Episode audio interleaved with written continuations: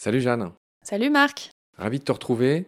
Aujourd'hui, on va parler des céphalopodes parce qu'on avait envie de raconter euh, la petite sèche flamboyante qui est un des animaux les plus incroyables, les plus colorés, les plus beaux, qui marche au fond de l'eau, euh, qui ressemble vraiment pas du tout aux autres de ce point de vue-là. Puis on, a envie de parler d'autres euh, céphalopodes célèbres. Je pense à Vampirotetis, qui est un truc incroyable, qui vit dans les abysses avec un nom pareil, Vampirotetis. Mais avant ça, avec toi, on voulait faire un petit rappel des céphalopodes. Est-ce que tu peux un peu nous les resituer dans le grand buisson de la vie? Alors les céphalopodes, ils font partie de l'embranchement des mollusques, donc euh, qui ont un corps mou.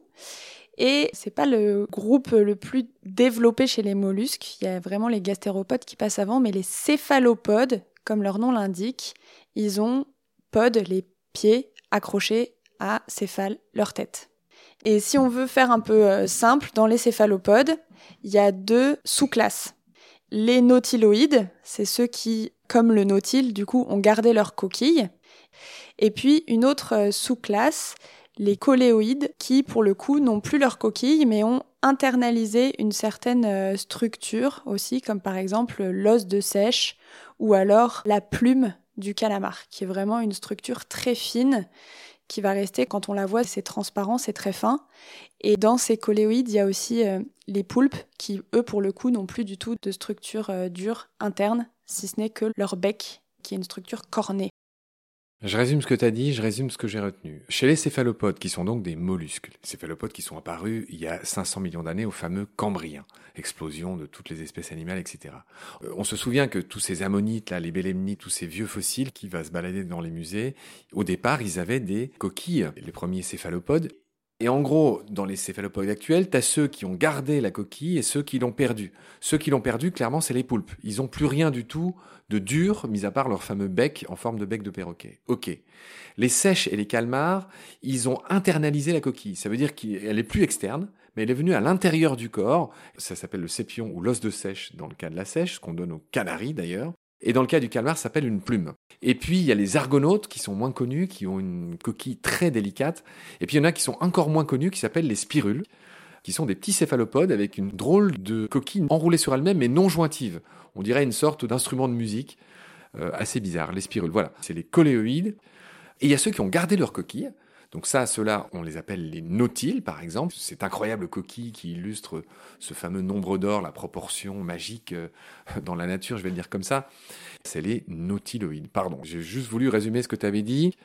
Donc, concernant nos céphalopodes, en préparant l'émission, tu me disais un truc intéressant, c'est que ce sont les seuls mollusques qui... Qui se sont adaptés à une chasse active de leur proie.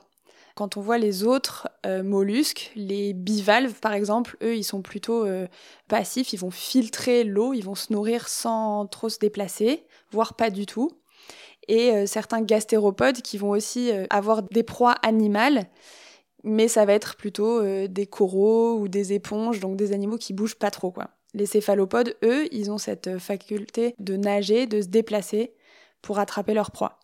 Et ils peuvent euh, se déplacer notamment grâce à leur siphon. Alors soit à leur manteau qui vont pouvoir onduler et ça va leur permettre de se déplacer un peu comme euh, les nageoires des poissons.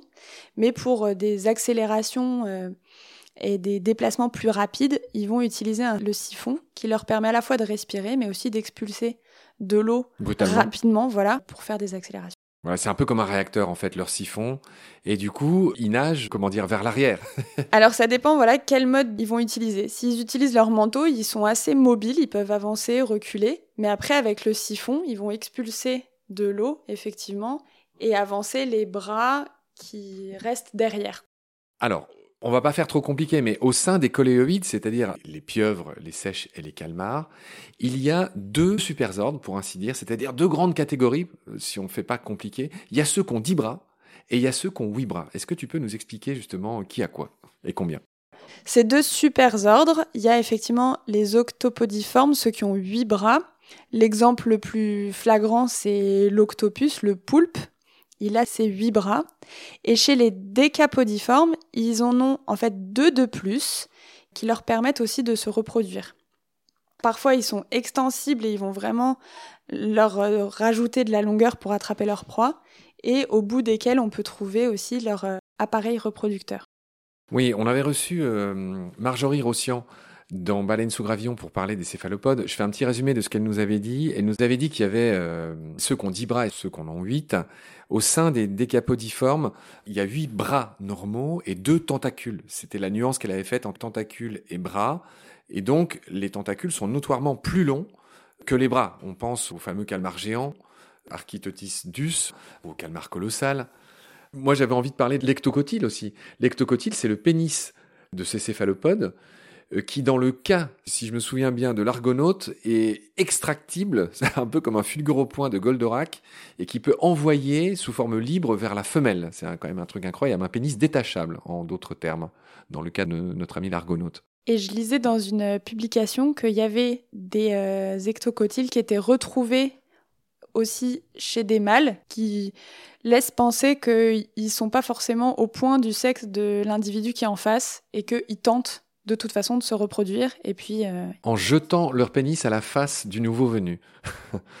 bon, d'accord. Donc on a vu 8-10 bras. Est-ce que tu nous parlerais peut-être un peu du fameux manteau dans lequel ils habitent d'une certaine manière leur euh, corps? Alors ce manteau, c'est ce qui va euh, notamment être à l'origine de la fabrication de cette structure interne. Chez les mollusques en général, ça va être le manteau qui permet la fabrication de la coquille. Donc pour euh, les sèches, par exemple, ça va aussi leur permettre de fabriquer le sépion. Et ce sépion-là, il est assez important pour euh, la flottabilité de ces euh, animaux. Explique-nous comment. En fait, c'est une structure qui est creuse, qui est formée de plein de petites loges. Et en fonction de si la sèche remplit toutes ces loges d'air, la sèche va monter vers la surface, comme si ça lui servait de bouée. Et au contraire, si elle remplit les loges avec de l'eau, ça va la faire couler vers le fond. Donc ça lui permet de se déplacer dans la colonne d'eau Dans la colonne d'eau. Comme un sous-marin, avec un système de ballast. Exactement. Et c'est d'ailleurs euh, en étudiant euh, soit les sépions des sèches, soit la coquille des nautiles, parce que le nautile va remplir des loges plus ou moins d'eau ou plus ou moins d'air pour monter et descendre. Et c'est par biomimétisme que euh, a pu inventer les sous-marins avec leur ballast. D'accord. La sèche fait mieux que les poulpes et les calamars. Enfin, mieux, c'est toujours délicat de dire ça. En matière de camouflage, de ce qu'on appelle euh, bah, cette peau incroyable qui peut changer de texture, de couleur. Comment ça se passe? Et effectivement, les sèches et les poulpes vont avoir euh, la peau qui leur permet de se camoufler aussi bien sur la couleur avec les chromatophores, mais aussi sur la forme. Et ça va mimer la texture de l'environnement qui les entoure. Donc soit euh, plus lisse si c'est euh, juste sur du sable. Les sèches, elles peuvent s'enfouir un peu dans le sable aussi et être lisses, passer inaperçues. Et si elles sont dans un environnement un peu plus rocheux avec des algues, elles vont avoir de la peau qui va créer de la forme, enfin des formes comme des algues pour se cacher, se camoufler. Oui, c'est plus du tout lisse. D'accord. Alors moi, je voulais ajouter un truc sur les céphalopodes, c'est que cette fameuse locomotion, là, grâce à leur siphon, elle est quand même très énergivore, beaucoup plus que l'ondulation de la queue des poissons. C'est quelque chose qu'il faut savoir. On sait que par exemple, les pieuvres, les poulpes, ne le font qu'en cas de danger. La plupart du temps, elles marchent au fond de l'eau ou elles le font plus lentement. Mais voilà, utiliser leur siphon, c'est quelque chose qui est très énergivore pour eux. Dans le cas des poulpes, c'est pas euh, quelque chose euh, qui est fait euh, tout le temps. Les calmars le font plus. Mais après, ça reste aussi une attitude de fuite pour échapper à un prédateur ou alors pour chasser. Ok, voilà ce qu'on pouvait dire sur nos rappels concernant les céphalopodes. Je te retrouve très vite pour parler d'un nouvel animal. D'ici là, prends soin de toi. Salut. À très bientôt.